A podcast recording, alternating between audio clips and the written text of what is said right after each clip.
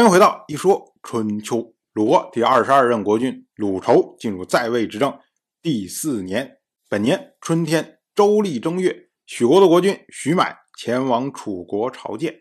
我们要说啊，去年的时候，郑国的国君郑家到楚国来朝见，结果被楚国的国君米田把他留下，拉着他一块儿去田猎。结果呢，郑家滞留至今呐，到现在还没有回国。那这次。徐买又来，那米田就说：“索性两位跟我一块儿去吧。”于是呢，三位国君再次跑到江南田猎。田猎回来之后，紧跟着米田开始有大动作，他派出楚国大夫伍举前往晋国，请求盟会诸侯。我们说啊，这是米田打算要在盟会上称霸，建立自己的霸业。那郑家。和徐买两个人一看，哇，有这么大的事儿，那我们与其回国等着通告，不如就在楚国等待消息。于是呢，哎，他们又在楚国住下了。再说这位楚国大夫伍举，他到了晋国，传达米田的指示。他说啊，寡君派伍举前来传话：昔日您施以恩惠，在宋国赐下盟誓，说晋楚的蜀国要。交换朝见，以政局之艰难，寡人想讨几位国君的欢心，特派武举看看您什么时候空闲。如果您四境安定，愿借您的威宠，通告诸侯。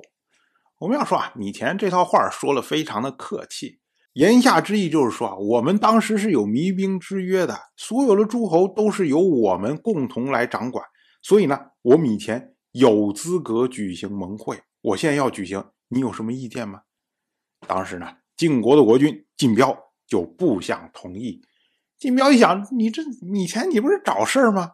我们现在过得都挺好啊，你开个盟会，到时候我们又要争谁先下雪啊，又要争谁盖谁一头啊，啊，一大堆的事情，何必呢？所以呢，晋彪不想去。可是呢，晋国的司马女侯她说不可以呀，如今楚王正骄奢。上天或许想要满足他的欲望，增加他的罪恶，以便降下惩罚，这可是说不定的。或许呢，上天让他能得以善终，也说不定啊。晋楚他的胜败，只能看上天偏向谁，不是相互争斗就能知道结局的。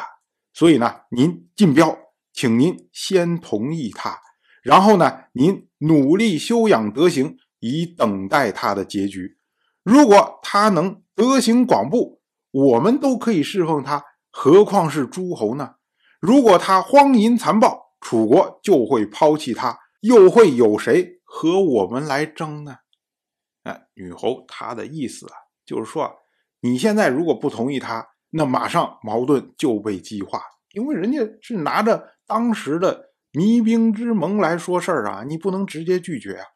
那不如说，我们看看，以静制动，以不变应万变啊，看看他怎么玩。如果他玩的好，那诸侯愿意拥护他、支持他，那我们也没有什么办法嘛。可是呢，如果他玩砸了，就是我们的机会呀。所以我们不用怕这个。金彪他说啊，晋国有三大优势，有谁能和我们为敌？我们的国家险峻，马匹众多。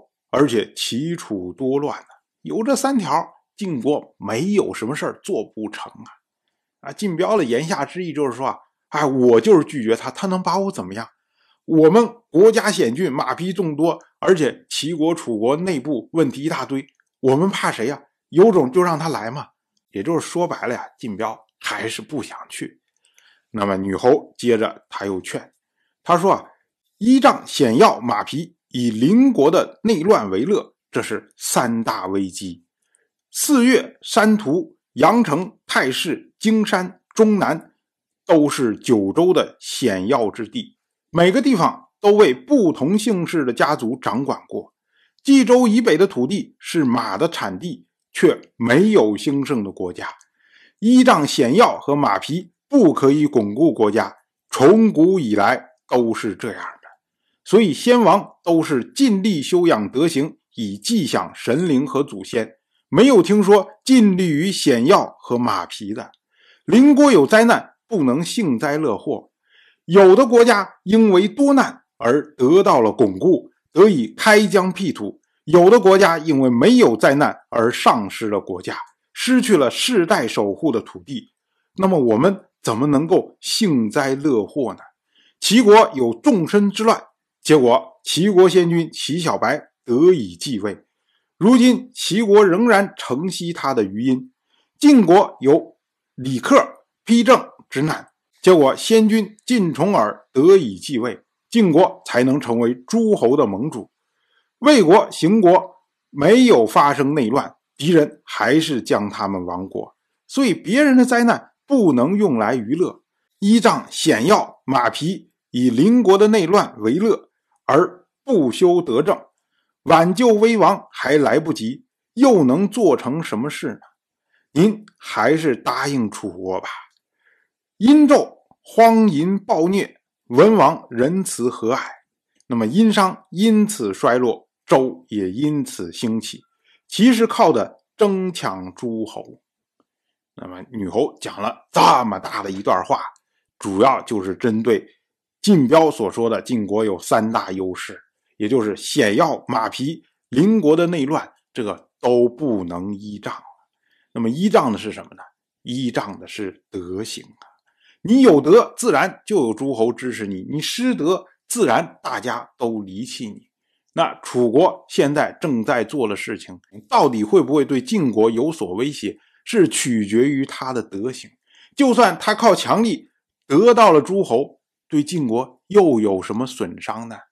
所以呢，我们不要先把矛盾激化，我们看看他怎么玩再说。那锦标听了之后，觉得女侯说的也有道理，于是呢，他就同意了武举的请求，并且呢，派出晋国大夫杨蛇西回话说：“寡君国内事务缠身，未能亲自前去朝见诸侯，本就是贵君的，又何劳请命？”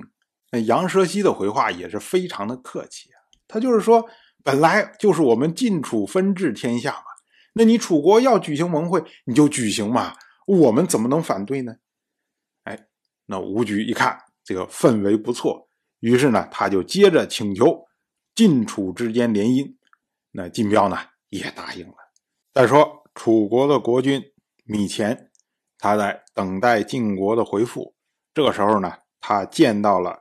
郑国的大夫郑乔，因为郑乔是作为郑家的相跑到楚国来，如今呢，郑家滞留在楚国，自然郑乔也在楚国待着。那米田呢，他就问郑乔，他说啊，晋国会允许我盟会诸侯吗？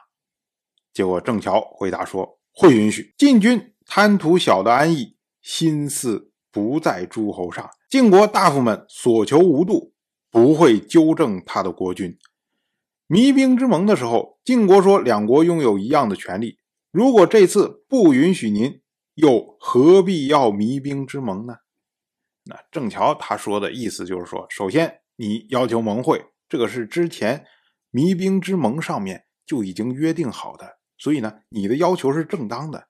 而晋国的国君晋彪，他因为贪图安逸，所以呢。他不会强烈的反对这件事情，而晋国大夫呢都在营私利，顾不上这些事情，所以呢，你只要要求了，晋国就会随你来做。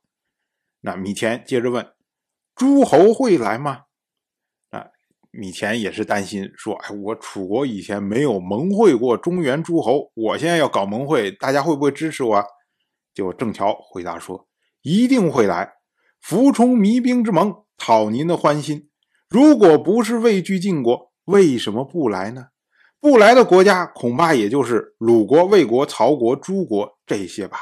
曹国畏惧宋国，诸国畏惧鲁国，鲁国、魏国因为受到齐国的威逼，所以需要亲近晋国。那这些国家呢，都有理由不来。其他的都是您能影响到的国家，谁敢不来呀？哎，郑乔他的意思是说，就是因为本身有弭兵之盟当时的约定在，而且呢，你楚国又是强国，呃，大家正常情况下肯定都会来的。那米田接着又问，那么我想要的一定能得到吗？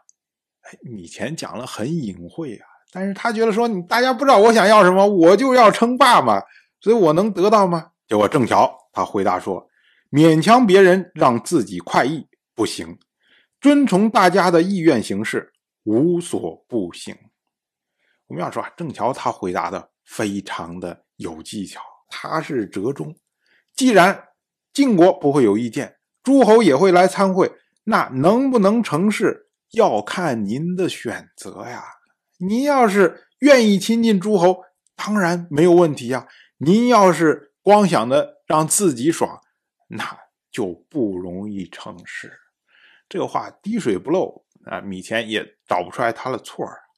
当然，我就这么一说，您就那么一听。感谢您的耐心陪伴。一说春秋的第一本图书《惊泽》已经正式出版，《惊泽》收录了从春秋开篇到郑国国君郑务生去世的春秋故事，加上多篇的番外回声以及年表、人物关系图、春秋经原文等辅助内容，方便大家和音频参照阅读。有兴趣的朋友，快去公众号。一说春秋，看看吧。